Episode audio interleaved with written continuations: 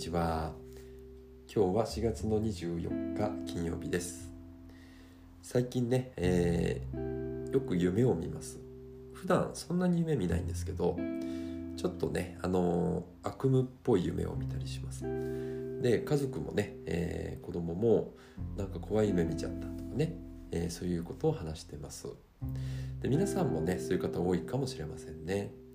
もしかするとこの集合無意識がちょっと不安になってるのかもしれないし割とねあのちょくちょくニュースなんかチェックするのでその印象が潜在意識に残ってるのかもしれないですね。であのやはりねこう不安もたくさんあると思うんですけど、えー、未来はね良いイメージを持っていた方が良いと思います。そして昨日に引き続き、えー、ヨガにとって大切なことをね今日は話していきたいと思います昨日は日常の中で、えー、過ごす山に山というものの、えしてはいけない5つのこと山というのを話したので今日は日常生活の中ですると良い5つのことというのをお話しします。でその1、えー、1つ目ですね。これはシャウチャと言います。日本語で言うとね、えー、正常。心も体も清らかに保ち純粋になっていくということです。でねもちろんあの部屋をきれいにするっていうのも大事ですし、えー、体を清潔に保つっていうことも大切ですけどあのー、なんだろうななんかこう嫌なことを言われてね心の中がモヤモヤしちゃう。でそういうのもねあの汚れになるので、えーそういうね嫌なことを言われたりしても水に流すっていうことが大事です。で体を洗ったりね部屋をきれいにする時も水を使いますが水というね自然のエレメントがすごく大事になってきます。そしてあの体や身の回りをきれいにできたら今度は自分のね内側もきれいにしていきましょう。そしてその2つ目が三等者と言います。これは日本語で言うと知足です。でよく仏教なんかでね「えー、足るを知る足りるを知る」って言いますよね。で「我ただ足るを知る」っていうね言葉もありますけどで、まあ、すでに自分が持っているものに目を向けるということです。やっぱりこう生活していると何か自分にね足りないんじゃないか。人が何か持ってたらえー、羨ましいなと思ったりもっとあれが欲しいこれが欲しいと思ったり、えー、自分はなんでこれができないのかな人はできるのにと思っちゃったりねしますけどもう十分ね、あのー、自分の中にできることもたくさんありますしもう家の中を見渡してもね本当にもう十分いろんなものがね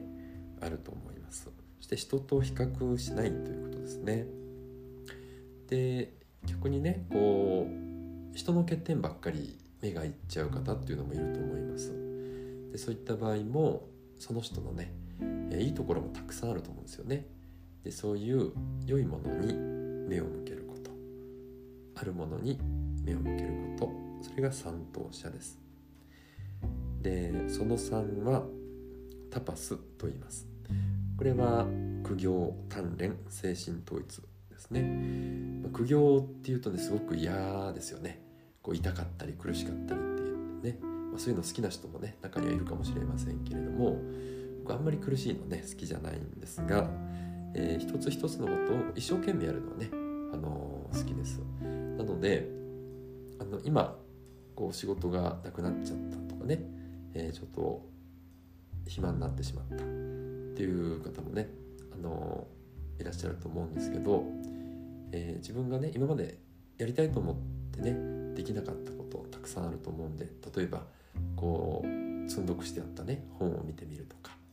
えー、見たかったね、えー、映画を見てみるとかね、え楽器にチャレンジするとか。でそういったなんかこう自分が打ち込めるものに一生懸命打ち込むというのもねタパスになります。であのヨガのアーサナもね、えータパスですけどあのポーズをねする時だけではなくて日常生活の中でもこの山二山を意識して、えー、生活するっていうのもこのねタパスに入ります。そして、えー、その4これはスワディアーヤと呼びます、えー、これはね学習自己の探求、え本当の自分とは何かということを探っていきます。で本当の自分ってね何か。これはあのなかなかこう自分では分かりにくいですよね。で人に言われていいところやね悪いところ言われて気づ気づいたりとか、えー、そういうこともありますしあのー、そうですね。あと瞑想をしているとねこう自分のこう魂の質みたいなね、えー、そういうものも自分の存在ですね。でそれを知っていくということですね。で学習というのはあのもちろんね勉強もすごく楽しいし、え知識を増やすのはいいことですけれどもこう知識ばかりがねこう増えていくと自分を見失いがちなので、まあ、バランスよくね、あのー、自分を見つめ直しながら学習していくということです。そしてその後がイシュワラ・プラニダーナと言います。これはあの降伏する身を委ねるということですね。であのー、まあこうインドの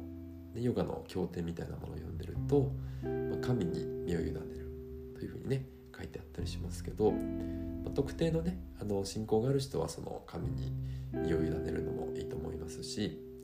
えー、特にね、えー、そういうのがなければ宇宙とかね、えー、大いなるものに身を委ねる。こう自然の法則に身を委ねたりとかね、えー、まあ、宇宙とつながる、まあ、そういうふうに捉えてもいいと思います。でいつもヨガの最後にシャバーサナってやってますけれどもこれはね、えー、ポーズを終えて仰向けになってこう宇宙に身を委ねるようにね力を抜いていくと自分と外とのね境界線がなくなってねこうふわっと広がっていくようなそんな感覚を味わうことがあります。これがあの石原プラニダーナの感覚だと思います。多分赤ちゃんとかね生まれたての子供っていうのはねこういった感覚なのかもしれませんね。さあえっとおさらいすると、えー、日常生活の中ですると良い5つのことニヤマというものを今日はお伝えしました。その1がシャウチャ。これは清潔に保つということです。その2が三等者これは足りるを知るということです。でその3がタパス。これは苦行鍛錬精神統一。でその4が、えー、スワディアーヤ学習や自己の探求。そしてその後これが、えー、イシュワラ・プラニダーナ。身を委ねるということですね。はい。で今日はねえっと最後に、えー、ダライ・ラマの言葉を、えー、お話ししたいと思います。ね、ダライ・ラマは、えー、今14世ですね。はい。で5歳の時にねあのダライ・ラマ13世の転生者として認定されました。でノーベル平和賞もね1989年に取っています。でそのダライ・ラマの、えー、言葉です。自分に親切でなくては他人にそうあることはできません。他人に愛情と優しさを感じ彼らが幸福で苦しまないことを望むには同じことをまず自分自身に願わねばなりません。ダライラマ14世では最後まで聞いていただいてありがとうございましたでは今日も一日ねあの素敵な日にしていきましょうそれではありがとうございました。